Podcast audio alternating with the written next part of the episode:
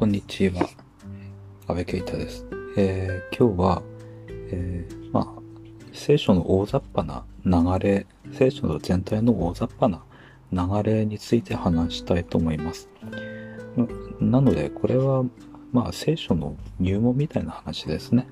聖書が、えーまあ、創世記から始まって、ヨハネの黙示録まで続くんですけれど、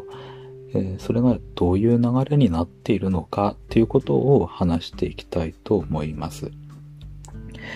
えー聖書を大雑把に言うと、えー旧約聖書と新約聖書に分かれています。で、えー旧約聖書は、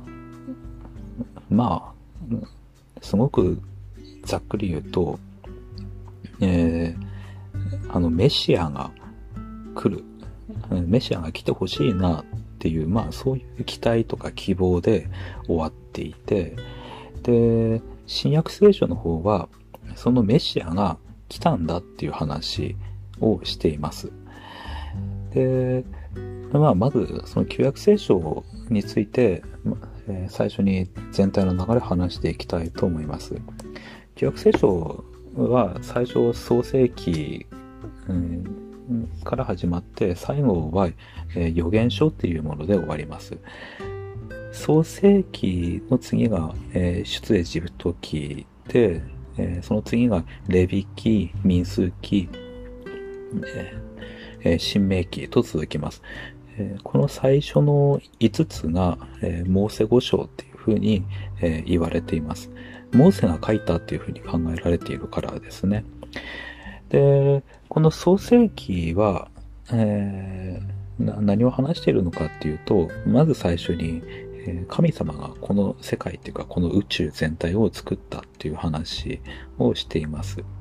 で、えーその後で、あの、まあ、アダムと、まあ、エヴァが作られて、で、その二人が最初、エデンの園にいたんだけれど、えーそこで神様が食べるなっていうふうに、えー言っていた、まあ、あの、果物の実を食べて、そして、えーその楽園から追放されることになります。で、その、えーアダムの、えー子孫が、まあ、ずっとその後書いて、えーあって、で、まあ、ちょっと転換点になるのは、えーノアの話ですかね。えーノアの時にこの世界で、まあ、だいぶ人口増えたんですけれど、どうもこう悪が満ち溢れているっていうので、神様が、えーまあ、裁きをするんですね。そして、えーノアと、まあ、そのファミリー、まあ、また、えー動物たちをこう、うん、生かして、その人たちから新しい、えー世界、えを作ろうというふうに考えます。で、えっ、と、その、で、えっ、と、有名な、その洪水を起こして、うん、まあ、その、ノアの箱舟に乗っていた、あの人たちと動物たち以外はみんな滅んでしまうんですね。で、ノアの箱舟に乗っていた人たちは生き残って、そこからまた、えー新しく、うん、まあ、人類っていうものが、えー生まれていきます。えーまあ、でも、それも、ま、やっぱり、えーまあまあ、神様が一番嫌うのが罪なんですけれども、やっぱり罪がこう、広まっていっちゃうんですね。で、そこで今度神様が、えー目をつけるのが、えーアブラハムです。えー創世記の物語は、そこからは本当アブラハムの話になるんですね。えーアブラハムで、えーその後イサクの話になって、えーヤコブの話になります。で、このヤコブの後に、えーまあ、その子供ヨセフの話が創世記最後の方に長くなるんですけど、えーそのヨセフ、えーまあ、ヤコブの時代に、えっ、と、そのヤコブのファミリー全体、えーが、えーエジプトに移住するんですね。で、えーで、そのエジプトにいるときに、えーと、うんこのヤコブのうんファミリーがすごく、まあ、増えていきます。え最終的には、まあ、200万とかっていうふうに、えー、言われてますね。まあ、考えられています。で、この、えっ、ー、と、エジプトでユダヤ人は、あの、ヤコブの子孫が増えて、まあ、ヘブライ人とかユダヤ人っていうふうに、あの、言われるようになるんですけれど、その、えー、そのように大きな民族になった時に、えー、まあ、エジプトの国内でちょっと危険視されて、そして、えー、奴隷労働とか、あの、させられるようになるんですね。で、そのユダヤ人たちが苦しんでいて、そして、えー、神様に叫び声を上げる。そして、えっ、と、神様が、このユダヤ人たちを、え救い出すことになります。で、その救い出すときに、えっ、と、用いたのがモーセっていう人物です。で、このモーセを通じて、えユダヤ人たちは、えエジプトから、え脱出、えします。えー、まあ、その時には映画とかでもよく有名な、あのまあ、モーセが、この、まあ、後悔、まあ、を、こう、分けるっていうシーンとかが出てくるんですね。えー、で、脱出した、えー、ユダヤ人たちが、えっ、と、エジプトから出て、まあ今のイスラエルの場所、えー、聖書だとカナンの地っていうふうに言われてるんですけれど、そこに向かっていきます。ただ、この向かっていくときに、まあいろいろこのユダヤ人たち、まあイスラエルの人たち失敗しちゃって、えっ、ー、と、本当は、え、1週間かなすごい短い期間で行けるはずだったんだけれども、えー、40年、うんえー、かかることになってしまいました。で、その、えー、えー、と、放浪している時の話っていうのが、えー、まあ、放浪する機会になった、きっかけになった話とかっていうのが、えー、民数記とかに、えー、書いてあります。で、えー、最終的に、えー、新明記は、えー、このカナンの土地に入る直前で、えー、終わりますね。えー、で、えー、モーセの、うん、次、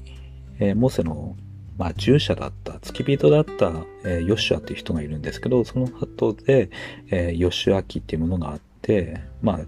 えー、そのヨシュアの時に、イスラエルの人たちはカナンの地に、まあ、あの、定住することになります。で、その後、まあ、いろいろあって、えっ、ー、と、まあ、ちょっと省略するんですけれども、えー、イスラエル、で、えー、国ができるようになります。えー、で、最初に、えー、王になるのがサウルっていう人ですね。えー、で、えー、このサウル、まあいろいろ問題、えあった人なんですけれど、まあ、その、それは置いといて、え、そのサウルの後に、え、ダビデっていう人が、え、王様になって、で、そのダビデの子供のソロモンが、え王になります。このソロモンの時が一番、え繁栄した時代だっていうふうに考えられています。で、このソロモンがまた、えまあ、ちょっと罪を犯したりして、その結果として、えーそのイスラエルの国が、えー、北のイスラエルと南のユダというふうに二つに分裂することになります。で、その二つに分裂して北のイスラエルの方は、そのアッシリアの、アッシリア帝国によって、えー、滅ぼされて、えー、南のユダの方は、え、バビロン帝国によって滅ぼされます。えーえー、まあ、あの、大雑把に言うと、まあ、ほとんど、えー、旧約聖書で書かれているのはそこ、その辺までですね。で、えっ、ー、と、ばえーと、南のユダがバビロンに滅ぼされた時に、えー、バビロン保守っていうのが、えー、あるんですね。えっ、ー、と、イスラエルの中の、えー、まあ、まあ一部の人たち、うんまあ、特にちょっとあの、優秀な人たちって考えられてるんですけれど、えー、その一部の人たちを、その、イスラエルから、えー、バビロンの方に連れ去って、補修として連れ去っていくんですね。えー、で、えっ、ー、と、うん、その後で、えー、エズラ記とかネヘミヤ記とかっていうところでは、うんえ、その、え、連れ去られていた、え、ユダヤ人たちが帰還するイスラエルの土地に、え帰ってくるっていうところが書いてあります。で、帰ってくるっていうと、なんかそれで解決したような感じもするんですけれど、えまあ、実は解決してはなくて、えー、帰ってきた人たちもほんの一部だったんですね。うんで、えー、そのイスラエルの国っていうのは、結あのやはりその再建されないまま、あのずっとその後続いていました。で、え聖書、うん、では、あの、その、まあ、絵面記までで、えーうん、エズラ記とかネヘミヤ記、まあ、あとエステル記とか、えー、そこまでで終わってるんですけれども、その後は、えっ、ー、と、世界史だと、あのアレクサンドロス大王の帝国が、まあ、あの地域に、あの、できて、で、そのアレクサンドロス大王が亡くなった後に、えっ、ー、と、4つの帝国にこう分裂して、えー、イスラエルのあたりは、えー、セレオ、セレウコス朝ペルシャかな？え、セレウコ、セレウコス朝というところ、まあ国っていうかまあ、帝国かな。うん。そこで支配されるように、えー、なります。で、その後は、えー、そのローマ帝国が大きくなっていって、今度はローマ帝国の支配下に、えー、なることになるんですね。えー、で、その間は、やはり、あの、イスラエルの人たちは、あの自分たち独自の国っていうものを持つことはできず、えー、ずっと、あの、えー、植民地化の、えー、状態にありました。で、えー、だから、あの、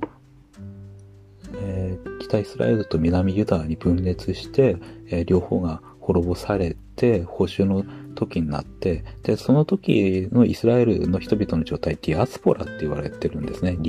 えー、離散したあの人々ってことですけれど、え、その時の課題っていうのはずっと続いていくんですね。で、その課題って何なのかって言ったら、えー、その、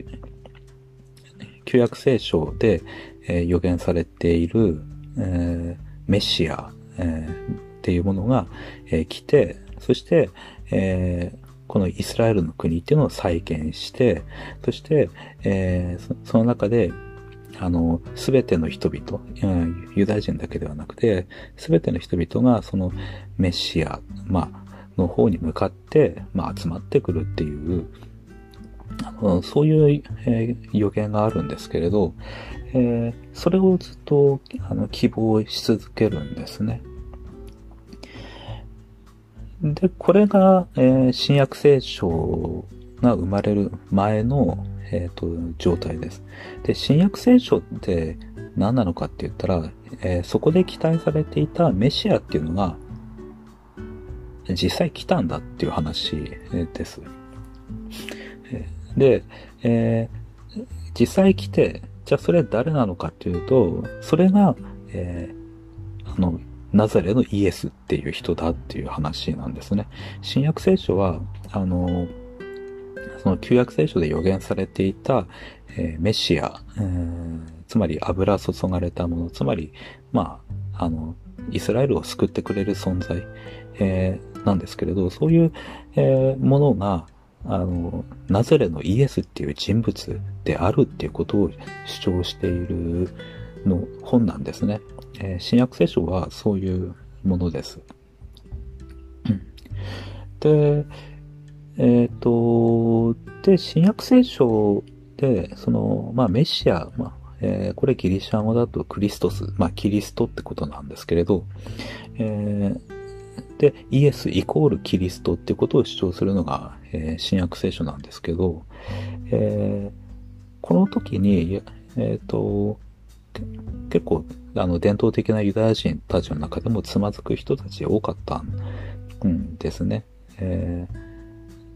えー、と、それは、まあ、新約聖書の中で見てる限りではそうなんですけれど、えー、まず、そのイエス様、あの、とか、その新約聖書の、で、まあ、イエス様の教えを受けた人たちが語っていたのは、あの、その救われるのは、あの、ユダヤ人だけじゃなくて、あの、イエス様信じるもの全てななんだっていう話なんですね。えー、で、えー、うんと、うん、だから、その必ずしても、そのユダヤ人だけが特権的なわけじゃないっていうことなんです。うん、ユダヤ人も、まあ、それ以外の人たちも、ある意味条件は同じで、えー、っと、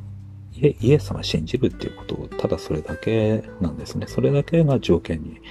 えー、一番大切な、えー、ものになりました。で、また、あの、えっ、ー、と、旧約聖書の時の、あるいはその教えを、まあ普通に考えていた、そのユダヤ人たちだと、あの、メシアっていうのは国を再建する人、国を再建する存在だって思ってたんですね。えー、ところが、あの、イエス様、が、あの、語っていた、あの、国っていうのは、この地上の国じゃな、じゃなかったんですね。えー、目に見えるものとしての国じゃなくて、目に見えないものとしての国だったんですね。えー、それもまた大きな違いでした。で、また、えっ、ー、と、まあ、多分、救いっていうのもそうなのかもしれないんですけど、救いで意味されていたものも、えー、やっぱり変わっていくんですね。えっ、ー、と、その国が独立して、えっ、ー、と、そのローマ帝国の支配から脱出して、えー、そしてみ、みんなが安全になるとかっていうことではなくて、永遠の命を得るっていうこと。うん、それが、あの、救いなんだっていうことが、すごく明確な形に、えー、なりました。えー、まあ、そういうことを、えー、主張している、えー、イエス様の生涯とイエス様の弟子たち、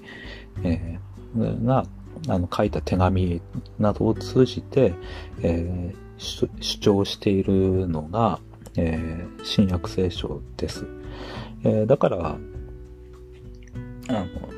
うん、まあ、あの、まあまあ、こういう流れですね。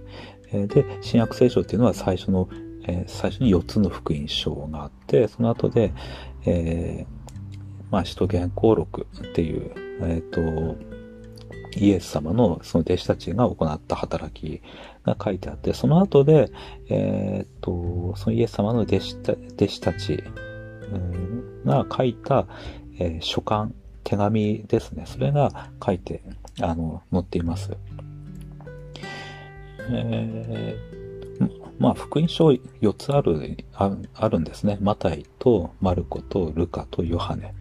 えー、なんで4つあるのかって、まあ、ちょっと厳密にはよく、まあ、はっきりした根拠はわからないんですけれど、えー、まあ、それぞれ特徴はあって、えっ、ー、と、マタイによる福音書は、まあ、主に当時のユダヤ人向けに書かれていた本なんだな。で、マルコによる福音書は、えー、イエス様の、えっ、と、えこの地上での生活っていうか、人間的な側面、あの人間としての、えー、性質の面に、えー、主に着目して書かれている、えーうん、福音書だな。で、また、ルカによる福音書は、えそのユダヤ人の背景を持っていない人たち、つまり外国人、違法人向けに書かれている、えものだな。で、また、ヨハネによる福音書は、イエス様が、え、ー、と、人間であり神であるっていううちのその神であるっていうところに、えー、重きを置いた、えー、本なんだなっていう、そういう違いが、えあります。で、えっ、と、その新約聖書の後半は、まあ、書簡、手紙なんですけれども、まあ、手紙っていうのも、まあ、今の、うん、今でいうとこの雑誌のようなものなんですね、当時では。えーえー、まあまあ雑誌とか本、かなり本に近いような、え、側面はあります。えー、なので、すごい重要な文献なんですね。で、でえっ、ー、と、で、今話したことで、旧約聖書から新約聖書までの、まあ、ほぼ全体の流れっていうのは話したことになります。えー、神様が、えー、世界を作って、その中でアブラハムから始まっていくイスラエルが、えー、旧約聖書の話の中心になっていくんですけれども、で、このイスラエルの人たちが、えっ、ー、と、旧約聖書の中だと、自分たちを救ってくれる存在、それをメシアっていうふうに考えていて、そのメシアを希望しながら、旧約聖書は閉じるんですね。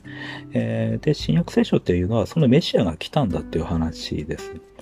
えー、ただし、その旧約の時の、えー、考えていたこととは違って、そのメシアっていうのは、あの、ユダヤ人だけのメシアではなくて、すべての人々にとってのメシアだったっていうことが、えー、実は明らかになったっていうのが、この新約聖書での話です。